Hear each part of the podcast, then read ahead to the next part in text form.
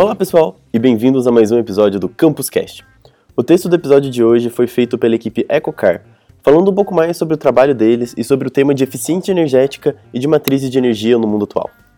Hoje em dia, matrizes energéticas e a reutilização sustentável de recursos são termos de alta discussão no mundo inteiro, tanto no quesito de políticas públicas quanto no mundo dos negócios. Isso porque a humanidade, de maneira geral, tem gastado num ritmo absurdo os recursos que nós temos disponíveis, e principalmente no quesito de energia, tendemos a gastar cada vez mais.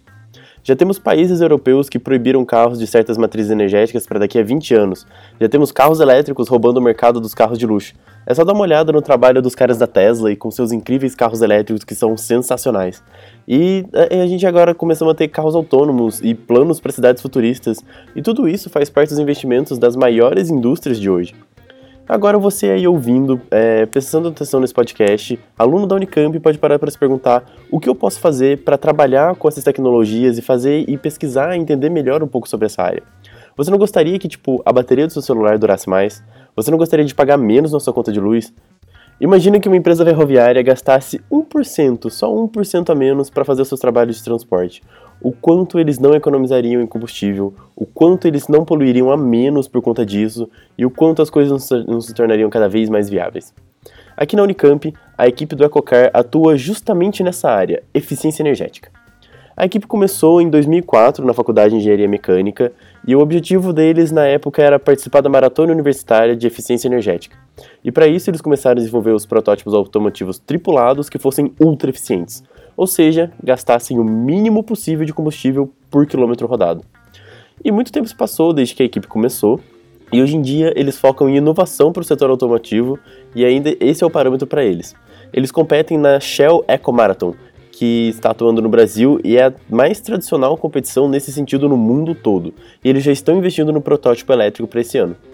Dentro dessa equipe, um pouco mais voltado para a área de computação, existe sempre a parte que trabalha com o hardware e o software do controlador do motor elétrico, além de telemetria, que pode envolver desenvolvimento para apps de celular, sistemas de Wi-Fi de longo alcance, entre inúmeros outros desafios dentro do projeto. Esse ano, o EcoCar também está investido em um time para o desenvolvimento de um projeto autônomo para o próprio protótipo deles. E a ideia seria garantir que a aceleração do carro seja mais eficiente dependendo do parâmetro da pista. E muitas outras áreas em que o EcoCar pode atuar.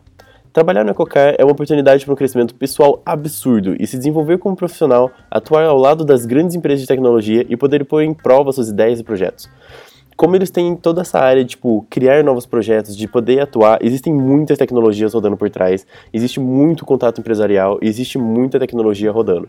E o foco do EcoCar é muito no diferencial na parte de inovação. A competição que eles participam do Eco Shell Marathon é uma maneira de estimular esse, esse desenvolvimento de inovação. E dá, porque eles dão para a equipe liberdade, tipo, uma liberdade absurda no projeto.